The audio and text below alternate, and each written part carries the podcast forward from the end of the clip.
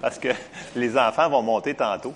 Euh, mais j'ai quand même un message à cœur qui est super important, puis qui est pas tellement, je vous dirais, euh, discuté, parlé, même mentionné dans l'Église, parce que c'est comme, on dirait, une vache sacrée. C'est comme, on n'en parle pas, fait que si t'en parles pas, j'en parle pas, fait qu'on s'en parle pas. Mais en réalité, il faut en parler. Puis euh, le titre de mon message, c'est Les inquiétudes. Là, moi, les inquiétudes, c'est quoi les inquiétudes? Bien, les inquiétudes, c'est vraiment, vraiment dangereux et ça, c'est une des obstacles, bon, il y en a plusieurs obstacles, qui va nuire à la réponse à nos prières, qui va nuire à notre foi, qui va nuire à ce qu'on attend comme miracle. Vous voyons donc les inquiétudes, c'est quoi le rapport? Vous allez voir c'est quoi le rapport. Parce que dans la parole, on va le voir très clairement. Avant, j'aimerais vous conter deux petites histoires. Moi, j'aime bien lire des livres des gens ou écouter des prédications des gens qui ont beaucoup de succès dans leur ministère, puis qui comptent aussi leurs erreurs qu'ils ont faites pour ne pas faire la même affaire qu'eux autres, parce que ils vont compter leurs bons coups et leurs mauvais coups et choses comme ça. Un de ces prédicateurs-là, ben, je n'aimerais pas de nom parce que ça devient trop long. Euh, il y en a un qui disait que il y avait une de ces années, c'est un gros ministère plusieurs ministères, plusieurs, euh, dans son Église, plusieurs départements de ministères. Puis là, il dit, il y avait un de ces ministères-là dans son Église qui s'inquiétait pour cette partie de son Église-là. Puis il y a plein d'autres départements. Là. Il y a la... Écoutez, c'est énorme comme ministère, là. mais il y avait énormément de choses, puis il s'en inquiétait, s'en inquiétait, s'en inquiétait. Puis là, arrive le temps de l'année que c'est le rapport annuel des départements pour voir comment ça va. Puis, à sa grande surprise, tous les départements de son Église avaient progressé et les finances étaient bonnes, sauf celui-là qui s'avait inquiété pour. Puis là, il était comme, mais voyons donc, pourquoi que les autres ont toutes monté, puis l'autre s'est inquiété?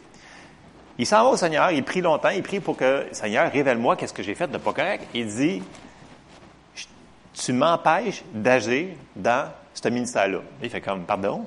Il dit, oui, tu m'empêches d'agir dans ce ministère-là. Il fait comme, pourquoi? Ben, tu le prends dans, tu, le prends puis tu me le laisses pas.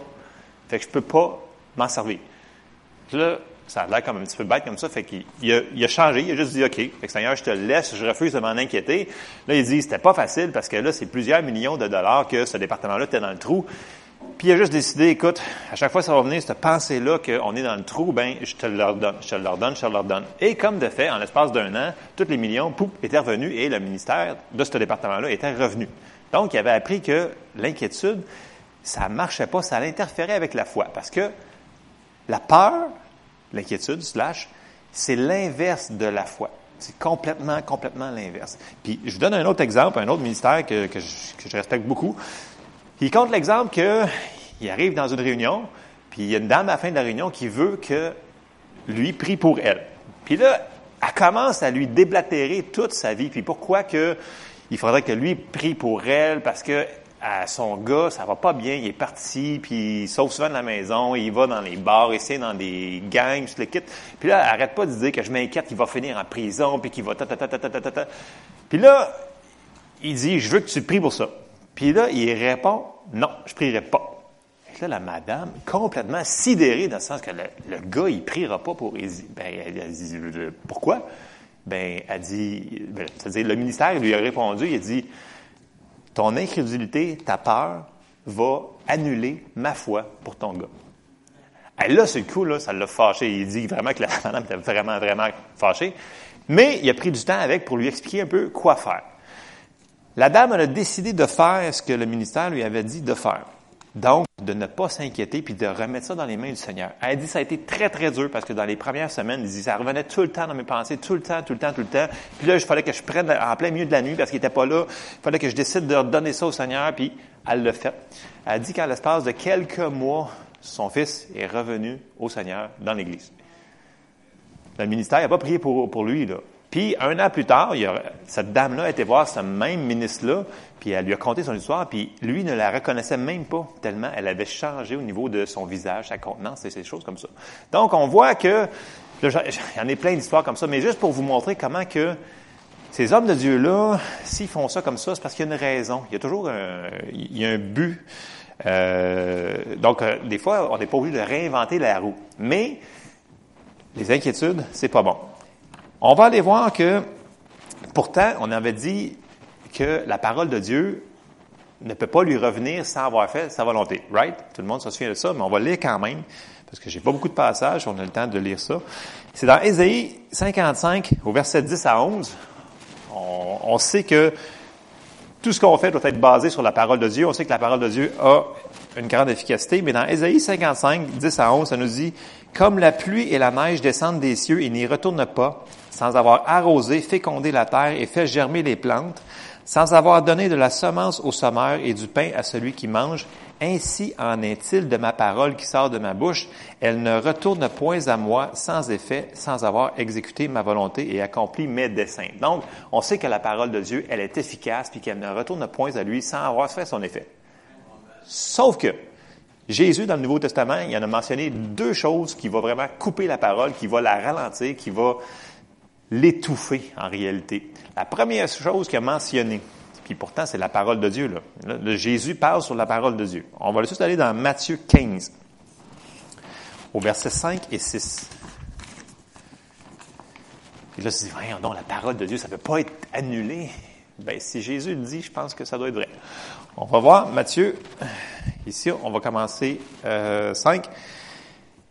Là, il parle aux pharisiens, mais vous vous dites, celui qui dira à son père ou à sa mère, ce dont j'aurais pu t'assister est une offrande à Dieu, n'est pas tenu d'honorer son père et sa mère. Verset 6, vous annulez ainsi la parole de Dieu au profit de votre tradition. Donc, quand que la personne dans sa vie décide de prendre la parole, puis de l'enlever, puis de mettre d'autres choses à sa place, son idée, sa théologie, sa tradition, bien, c'est sûr que la parole, elle fonctionnera pas dans sa vie. Et ça, c'est la première chose que Jésus avait dit sur ça. La deuxième chose, j'avance dans mon inquiétude, se retrouve dans la parabole des terrains. On l'avait fait la parabole des terrains il y a plusieurs mois, mais c'est super important parce que ça a rapport à la parole. Donc, on va aller la réexaminer encore. C'est dans Marc au chapitre 4. Donc, dans Marc chapitre 4, Jésus va parler de la parabole des terrains. Donc, la première partie du chapitre 4, il va dire la parabole. Après ça, ses disciples, ils demandent de lui expliquer. Donc, on s'en va au verset 13. Donc, Marc 4, 13. Il leur dit encore, vous ne comprenez pas cette parabole, comment donc comprendrez-vous toutes les paraboles? Le sommeur sème la parole. Ok, le sommeur, là, là c'est Jésus qui parle. Il explique lui-même la parabole. Le sommeur sème la parole de Dieu. Fait qu'il n'y a pas de problème avec la semence en tant que telle. OK? Verset 18. Les uns sont le long du chemin où la parole est semée. Quand ils l'ont entendu, aussitôt, Satan vient et enlève la parole qui a été semée en eux. Les autres, pareillement, reçoivent la semence dans les endroits pierreux. Quand ils entendent la parole, ils la reçoivent d'abord avec joie, mais ils n'ont pas de racine en eux-mêmes, ils manquent de persistance et dès que survient une tribulation ou une persécution à cause de la parole, ils y trouvent une occasion de chute. Verset 18. D'autres reçoivent la parole, euh, reçoivent la semence parmi les épines. Ce sont ceux qui entendent la parole, mais en qui les soucis du siècle, la séduction des richesses et l'invasion des autres convoitises étouffent la parole et la rendent infructueuse. D'autres reçoivent la semence dans la bonne terre. Ce sont ceux qui entendent la parole, la reçoivent et portent du fruit 30, 60 et 100 pour un. On va la décortiquer un petit peu, là. Mais on va voir ici que les inquiétudes, c'est très, très, très sournois, c'est très dangereux. Puis là, c'est sûr qu'il y en a qui vont être un petit peu, des fois, peut-être pas réceptifs, mais juste soyez ouverts à ce que la parole va nous parler ce matin. Bon, il a parlé de quatre terrains. On a vu que il n'y a pas de problème avec la semence en tant que telle. La semence, elle est bonne. Dans les quatre terrains, la semence, elle est bonne. Le problème, c'est la personne en tant que telle. Donc, comment qu'elle va recevoir la, parole. Le premier terrain, ça nous dit que aussitôt, Satan est venu prendre la semence et le voler parce qu'il veut absolument pas que ça produise. Il sait que si elle est plantée, ça va produire. Fait que, premier terrain, il est venu la voler. Deuxième terrain, l'ennemi va arriver avec une tribulation pour que la personne lâche la parole. Donc, euh, ça dit, euh, à cause de la parole, ils y trouvent une occasion de chute. Donc, exemple, Euh, je vous l'ai sorti dans la Bible du sommaire pour, pour expliquer un petit peu plus. Ça peut être une pression. Donc, tout ce qui est pression comme euh, une maladie, une, euh, une pression financière, choses comme ça, il va, des fois, il va arriver quelque chose dans la vie d'un chrétien, puis il va dire, ah non, la parole, elle fonctionne pas, fait que je vais la lâcher. Ça, c'est le terrain numéro 2. Puis dans la Bible du Sommeur, euh, le verset 16, euh, je vais vous la lire comme ça, ça dit, Puis il y a ceux qui reçoivent la semence sur le sol rocailleux. Quand ils entendent la parole, ils l'acceptent aussitôt avec joie, mais ils ne la laissent pas prendre racine en eux car ils sont inconstants. Que surviennent des difficultés ou la persécution à cause de la parole et les voilà qui abandonnent tout. Donc, c'est des gens des fois que, à cause d'une tribulation, à cause de quelque chose qui arrive dans leur vie, ils vont lâcher la parole, ils vont la laisser aller, ils vont dire, mais non, la parole ne fonctionne pas parce qu'il m'arrive ça. Mais en réalité, ça prend de la persévérance. Ils disent le mot inconstant. Donc, ça prend de la... La parole nous dit que c'est par la foi et la persévérance qu'on obtient des promesses. Donc, ici, il nous dit que l'inconstance va faire que ça fonctionnera pas. Et là, on arrive au troisième terrain qui a rapport vraiment à l'inquiétude. Je vous l'ai sorti dans le verset 19, dans la parole de vie, euh, verset 19, mais, verset 19, mais qui s'inquiètent pour les choses de ce monde, ils cherchent de fausses richesses et ils ont beaucoup d'autres désirs. À cause de cela, la parole est étouffée et elle ne produit rien. Et là, on a dit tantôt que la parole, elle peut faire tout, mais tu peux l'étouffer par les inquiétudes c'est quand même, c'est quand même drastique, c'est quand même fort. Là, ouais, les inquiétudes, c'est pas si pire que ça. Non, c'est vraiment, ça peut être une grosse, grosse nuisance pour tout ce qu'on attend dans nos euh, réponses de prière, puis toutes les affaires qu'on tient sur notre foi. Quatrième terrain, bien entendu, c'est que d'autres reçoivent la semence dans la bonne terre. Ce sont ceux qui entendent la parole et la reçoivent, dans le sens que les autres, ils apprennent puis ils disent, c'est ça que la parole dit, ben c'est comme ça que ça se passe. Fait que là, on voit que c'est juste 25% des gens qui vont vraiment l'apprendre. C'est un petit peu euh, sobering, hein, c'est un petit peu, euh, non, je sais pas quoi dire en français. C'est quand même, euh, ça frappe fort. Puis là, si on regarde dans les inquiétudes, premièrement, si la définition dans le petit Larousse, là, si vous regardez inquiétude, trouble causé par la crainte, l'incertitude, affolement, agitation, souci, peur, incertitude, anxiété, appréhension, crainte, angoisse, préoccupation, blablabla. Et ça continue. Donc, c'est l'incertitude, c'est de la peur. Ça finit toujours sur de la peur. Mettons que tu, je sais pas, moi, quand tu étais à l'école, il fallait que tu fasses un exposé oral, puis tu avais peur de faire un exposé oral, mais en réalité, tu avais de l'inquiétude, mais en réalité, tu avais peur de quoi? Tu avais peur de faire rire de toi. ça revient toujours à la racine de la peur. Et la peur va annuler la foi, va la ralentir, va vraiment lui nuire. C'est ce qu'on va voir dans, on va continuer là-dedans. Puis là, on va aller voir un exemple assez frappant qui est dans la parole, qui se retrouve dans Matthieu 14. Puis on va aller voir tout de suite Matthieu 14 verset 26. Après ça, on va continuer euh, sur une autre chose. Matthieu 14, verset 26. Bon, euh, ouais, 26. Euh, ici, Jésus, pour mettre en contexte, Jésus, il renvoie toutes les gens, la foule qui avait nourri les, je sais pas combien de milliers de pains et de patentes. Puis là, il renvoie, puis il dit aux disciples, écoute, allez-vous-en, moi, il faut que je finisse d'affaires pour qu'ils s'en aillent prier. Fait qu'il s'en va prier, puis il dit aux disciples de s'en aller, de traverser l'autre côté. Puis, au milieu de la nuit, ben, on arrive que, on arrive au verset 26 parce que Jésus décide d'aller les rejoindre sur l'eau. On commence au verset 26. Quand les disciples le virent marcher sur la mer, ils furent troublés, troublés et dirent, c'est un fantôme. Et dans leur frayeur, ils poussèrent des cris. Ben, verset 27. Jésus leur dit aussitôt, rassurez-vous, c'est moi, n'ayez pas peur. Dans la Bible, le n'ayez pas peur, là, avez-vous remarqué comment qui est souvent? Tu sais, quand il y a un, genre, un ange qui arrive, il dit Ne crains point, n'ayez pas peur. C'est comme une salutation, tu sais, n'ayez pas peur, n'ayez pas peur, n'ayez pas peur, ne, craignez point. C'est partout, partout, partout. J'avais entendu des gens qui ont dit qu'il y en a 365 fois, là. Je ne sais pas comment ils font pour compter. C'est plus que ça parce qu'il y en a vraiment beaucoup, beaucoup de centaines de fois que quand il y a un messager qui arrive, il dit Ne crains point. Fait qu'il y en a beaucoup, beaucoup. Que c'est plus que 365, ça dépend comment c'est phrasé. Il leur dit, n'ayez pas peur, c'est moi.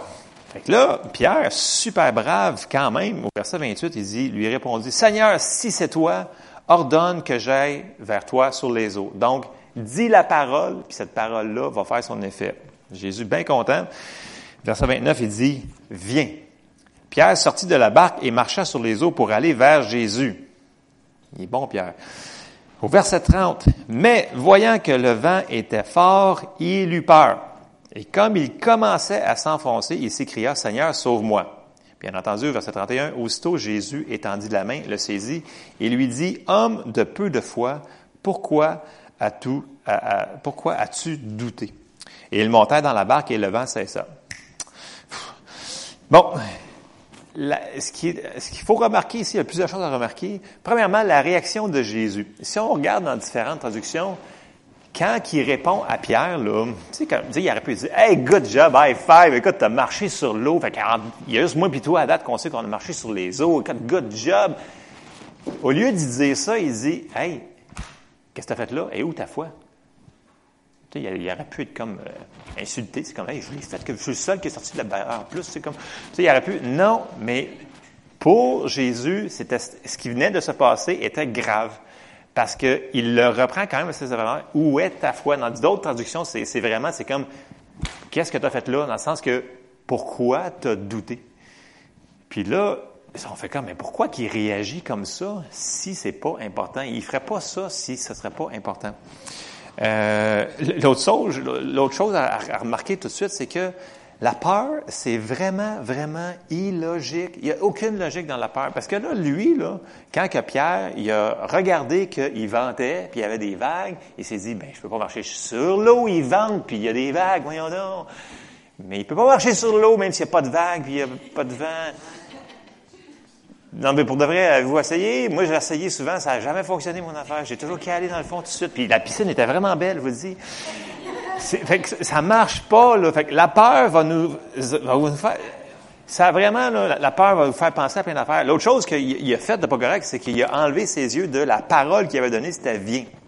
Parce que là, ce qui va arriver, c'est que les gens vont se dire, ouais, mais tu nous dis de ne pas nous inquiéter, mais la situation est vraie, entièrement vraie. Pierre, la situation était vraie. Il vendait, puis il y avait de la vague. Mais Jésus, il avait juste dit, regarde vers la parole, viens.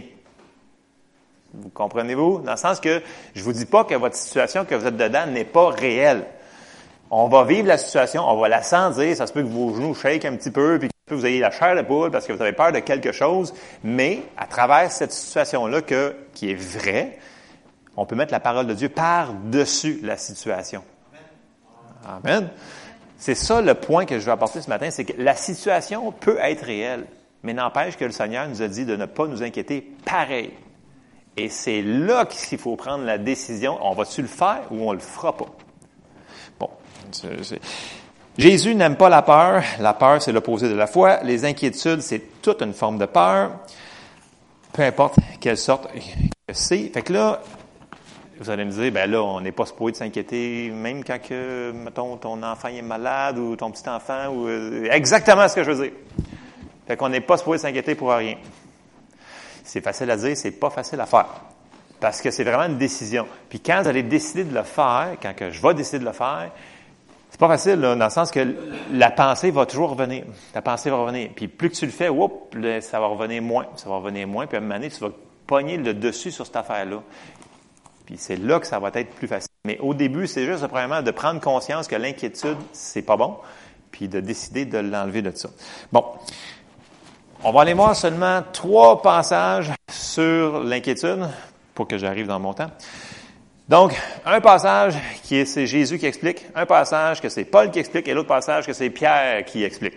Fait qu'on va sauter dedans ça avant qu'on me fasse sauter d'ici. Donc, ne vous inquiétez pas, on va arriver à là. bon, un peu d'humour, toujours le fun. OK. Matthieu, Matthieu au verset, euh, excusez, au chapitre 6, au verset 25. Bon, dans Matthieu chapitre 6, euh, tout le chapitre 6 de Matthieu, Jésus, il parle comment que Dieu il est bon, Dieu le Père, il veut nous aider, il leur montre comment prier, des choses comme ça. Fait qu'il dit que Dieu est super bon puis qu'il s'occupe de nous. Puis là, on arrive au verset 25. On va commencer à 25. Puis là, il commence à leur dire, verset 25, c'est pourquoi je vous dis, ne vous inquiétez pas pour votre vie de ce que vous mangerez, ni pour votre corps de quoi vous serez vêtu. La vie n'est-elle pas plus que la nourriture et le corps plus que le vêtement? Regardez les oiseaux du ciel, ils ne sèment ni ne moissonnent, et ils n'amassent rien dans les greniers, et votre Père céleste les nourrit. Ne valez-vous pas beaucoup plus qu'eux? Qui de vous, par ses inquiétudes, peut ajouter une coudée, ça veut dire la, distance d'un coude, là, je ça de long, un pied et demi, mettons, euh, à la durée de sa vie? Et pourquoi vous inquiétez au sujet du vêtement? Considérez comment croissent les listes des champs. Ils ne travaillent ni ne filent. Cependant, je vous dis que Salomon, même dans toute sa gloire, n'a pas été vêtu comme l'un d'eux. Si Dieu revêt ainsi l'herbe des champs qui existe aujourd'hui et qui demain sera jetée au four, ne vous vêtira-t-il pas à plus forte raison, gens de peu de foi? Les gens qui s'inquiètent, c'est des gens de peu de foi. Ça, c'est les mots de Jésus, pas moi. OK? Verset 31. Ne vous inquiétez donc point et ne dites pas que mangerons-nous, que boirons-nous et de quoi serons-nous vêtus, car toutes ces choses, ce sont les païens qui les recherchent. Votre Père céleste sait que vous en avez besoin. Donc, continue, verset 33. Cherchez premièrement le royaume et la justice de Dieu, ça c'est une clé, et toutes ces choses vous seront données par-dessus. Ne vous inquiétez donc pas du lendemain, car le lendemain aura soin de lui-même. À chaque jour suffit sa peine. Donc, selon Jésus, il dit de ne pas s'inquiéter de rien, même pour la nourriture, ce qu'on va manger. Fait que c'est ça qu'il a dit. Il a dit, regardez les petits oiseaux dehors, là, puis regardez ça. c'est ça qu'il nous dit de faire. Il nous dit de regarder les petits oiseaux, mais il nous dit de regarder les fleurs. Fait que si jamais vous êtes en crise de panique, regardez les petits oiseaux dehors. Ou regardez les fleurs. Si ça vous aide, ça peut être parce que la situation va arriver, la situation va être réelle. Mais on peut mettre la parole par-dessus. Amen. On continue. On va aller voir ce que Dieu a dit à travers l'apôtre Paul. c'est dans Philippiens, au, chapitre 4. Philippiens 4 au verset 6 à 8, ça dit, ne vous inquiétez de rien. Mais en toute chose, faites connaître vos besoins à Dieu par des prières et des supplications avec des actions de grâce. Et là, on a le résultat de, si on fait le verset 6, on a le verset 7 en bonus. Et la paix de Dieu qui surpasse toute intelligence gardera vos cœurs et vos pensées en Jésus-Christ. Puis là, il nous dit comment faire. Watchez vos pensées. Qu'est-ce que vous mettez dans vos yeux et dans vos oreilles. Au verset 8. Au reste, frères, que tout ce qui est vrai, que tout ce qui est honorable, tout ce qui est juste, tout ce qui est peu, tout ce qui est aimable, tout ce qui mérite l'approbation, tout ce qui est vertueux et digne de louange soit l'objet de vos pensées. Quand vous avez une situation qui vous persiste, qui s'attaque, ou des fois qui est plus longue, si vous vous concentrez tout le temps à regarder cette chose-là, c'est dur de remettre la foi sur cette patente-là. Je m'explique. Admettons que tu as mal à quelque part, puis tu fais penser à ce mal-là. Décloche, change, pense à d'autres choses. Parce que sinon, tu ne seras pas capable de mettre ta foi dessus. Fait ici, là, quand il nous parle des pensées, tout ce qui est honorable, tout ce qui est vertueux, tout ce qui Fait que c'est important de... On avait dit qu'il faut garder notre cœur plus que toute autre chose, parce que ce qu'on laisse entrer dans notre cœur, mais éventuellement, ça va sortir. Fait que si tout ce que tu as dans la tête, c'est ta douleur, ben, tu vas avoir un mal, tu vas juste penser à ton mal ou à la situation que tu fais face. On ne nie pas les circonstances. C'est juste qu'on se sert de la foi pour tasser les circonstances. C'est ça qui est différent dans, les, quand on enseigne sur la foi, souvent les gens disent, ouais, mais vous dites de nier les circonstances. On ne dit jamais de nier les circonstances. On fait juste dire de mettre la parole de Dieu par-dessus qui va tasser les circonstances. L'autre chose aussi que, c'est que les gens souvent, ils veulent, on veut, on veut du instantané. C'est pas parce que ce n'est pas instantané que la parole ne fonctionne pas. Dès que la parole est mise en action, ça dit dans la parole, elle germe, ça commence, puis elle va grandir, puis on va la voir s'accomplir. Fait que des fois, à cause du temps, des fois, on va avoir tendance à vouloir lâcher. Il faut pas lâcher à cause que ça prend un délai. Même si ça fait des mois, même si ça dit, écoute, ça fait des années, moi, lâche pas. Lâche pas, tu vas, ça va se manifester. Écoute, le PK scénario, là, le PK scénario, dans le premier récit de la dame que j'avais conté, qui, voulait que le, gars ait pris pour lui, elle a dit, je n'ai rien à perdre, fait que je vais l'essayer. Elle était rendue à bout, elle avait, fait a dit, ben, j'ai rien à perdre, je vais l'essayer. En réalité, des fois, il y a des situations qui semblent impossibles dans notre vie, puis là, on se demande, tout le temps, la question va être suivante. Les gens ont une grande confiance dans les cercles évangéliques que Dieu peut tout. Fait que ça, pour niveau de la foi que Dieu, s'il est capable de le faire, je pense qu'on a une bonne foi. Les gens, ils disent, ouais, ouais, Dieu est capable de le faire, c'est sûr. Mais les gens se demandent souvent, est-ce que Dieu vraiment, il veut, par exemple, le faire? Ils disent, peut-être qu'il ne veut pas le faire. Parce que ça nous donne une porte de sortie pour ne pas mettre notre foi en action. Puis ça, c'est pas évident de se sortir ça de la tête quand tu été enseigné que des fois, Dieu est au contrôle de tout, tout, tout, tout, tout, quand on vient de voir qu'on a des décisions à prendre.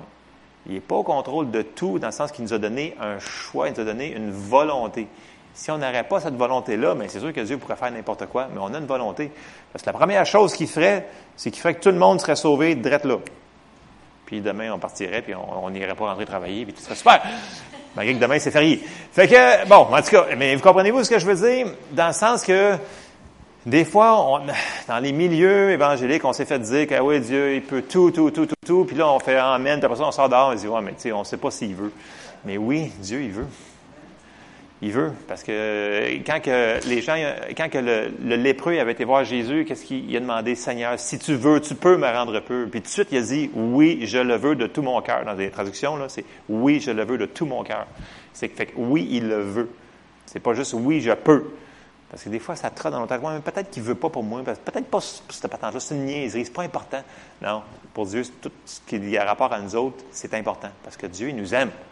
Amen. Puis il veut que ça aille bien dans nos vies. Bon. J'avance, j'avance, j'avance. Dans, on va aller voir ce que la parole nous dit dans Pierre, dans 1 Pierre, au verset 5, excusez, au chapitre 5, au verset 6 à 7. Ça nous dit, Humiliez-vous donc sous la puissante main de Dieu afin qu'il vous élève au temps convenable et déchargez-vous, déchargez, déchargez-vous sur lui, déchargez-vous sur lui de tous vos soucis, car lui-même prend soin de vous. Puis c'est là que ça, c'est comme je vous dis, c'est une décision, puis c'est une action, c'est un, c'est un film d'action. Ça veut dire qu'on a des, on a des choses à faire. Euh, la foi, il va toujours avoir des œuvres. Souvenez-vous que dans Jacques, il n'arrêtait pas de dire, montre-moi ta foi, puis moi je vais te montrer ma foi par mes actions par mes œuvres. On n'est pas sauvé par les œuvres, c'est pas ça que je veux dire, là, mais dans le sens que il y a des choses qu'on doit faire qui vont accompagner notre foi. Il faut mettre des pattes à notre foi. Sinon, mais des fois, ça se fera pas. Je vous l'ai sorti dans la, Bible Amplified en anglais. Je vous l'ai traduit aussi en français. Je vais vous la lire en anglais parce que ça, c'est beaucoup plus. Euh, dans la Louis II, c'est bien, mais on peut avoir un petit peu plus de, de révélation dans d'autres traductions. Dans la Amplified en anglais, ça dit casting all your cares, all your anxieties, all your worries, and all your concerns once and for all on Him, for He cares about you with deepest affection and watches over you very carefully. Donc, je vous l'ai traduit en français. Il y avait, il y avait des bonnes traductions en, en français aussi. C'est juste pas aussi complète peut-être que celle-là. J'aimais bien l'Amplified. Moi, l'Amplified, c'est une des Bibles que je lis souvent. Euh, et le fun. Euh, ça dit, si on le traduit en français, là, ça dit, jetez tous vos fardeaux toutes vos anxiétés, toutes vos inquiétudes et toutes vos préoccupations une fois pour toutes sur lui, car il se soucie de vous avec la plus profonde affection et veille sur vous très attentivement. Amen. Dieu, il nous aime. Il veut vraiment que, il veut que les choses arrivent rapidement, puis le plus facilement possible. Puis des fois, ben, euh, il y, a des choses qu'on peut faire pour accélérer le processus, puis il y a des choses qu'on peut faire pour ralentir le processus. C'est vrai. Euh, Dieu nous a laissé. Je, sais que c'est dur parce que les gens ils disent ouais mais j'ai toujours été appris que si tu aimais quelqu'un il fallait que je m'inquiète pour la personne. Ben si tu veux mettre de la foi là-dedans ton inquiétude va tuer ta foi. Puis là, je dis, ben, voyons donc, voyons, j'aime une personne, je vais m'inquiéter de cette personne-là. Selon la parole de Dieu, si on lit vraiment bord en bord, là, de, de, couvert à couvert, là, c'est pas ça qu'il faut faire. Il faut vraiment le donner à Dieu, cette situation-là, parce que, tu sais, puis des fois, si vous n'êtes pas capable, là, on fait la prière. Moi, souvent, je fais, Seigneur, je ne suis pas capable, alors tu vois cette situation, je te la donne. Alors là, là j'explique tous les détails en plus. Je dis ça, cette affaire-là, puis cette affaire-là, là, je suis pas capable. Je te le donne. Puis là, deux secondes après ou trois secondes après, il y a une pensée qui m'arrive, là, ça me pogne les tripes, là, le stress, l'anxiété, ça me pogne, je ah non, c'est vrai, Seigneur, je te l'ai donné, c'est vrai, je te l'ai donné, je te l'ai donné, fait qu'il faut pas que j'y pense avec mes pensées. Après ça, dix minutes plus tard, ça revient encore, cette affaire-là, ça te pogne les tripes, ah. Puis là, tu as de la misère à dormir parce que là, tu penses encore à cette affaire-là qui arrive le lendemain matin, mais là, faut que tu dormes. Fait que là, vu que tu dors pas, tu stresses encore plus. Fait que là, ça va pas bien, mais c'est juste le début qui est le plus dur à faire. Là, quand tu commences à le faire, puis tu le fais, là, tu, rentres dans une genre de paix. La situation est encore là, là, mais tu sais comme, ah, c'est cool quand même. Parce que tu as la paix dans ton cœur. C'est dans notre cœur, ça va être. Là. Puis là, la bataille va vraiment être au niveau des pensées. Là. Tu vas-tu vas, tu vraiment les rejeter ou tu vas continuer à penser dessus? À penser dessus puis à penser dessus. Bon, je sais que c'est un sujet que le monde euh, aime vraiment pas entendre parler dans les églises parce que en réalité, euh, c'est ça. Les gens, ils, reviennent toujours à leur tradition de dire ouais, mais si tu aimes quelqu'un, tu vas t'inquiéter pas. Mais ce n'est pas un verset.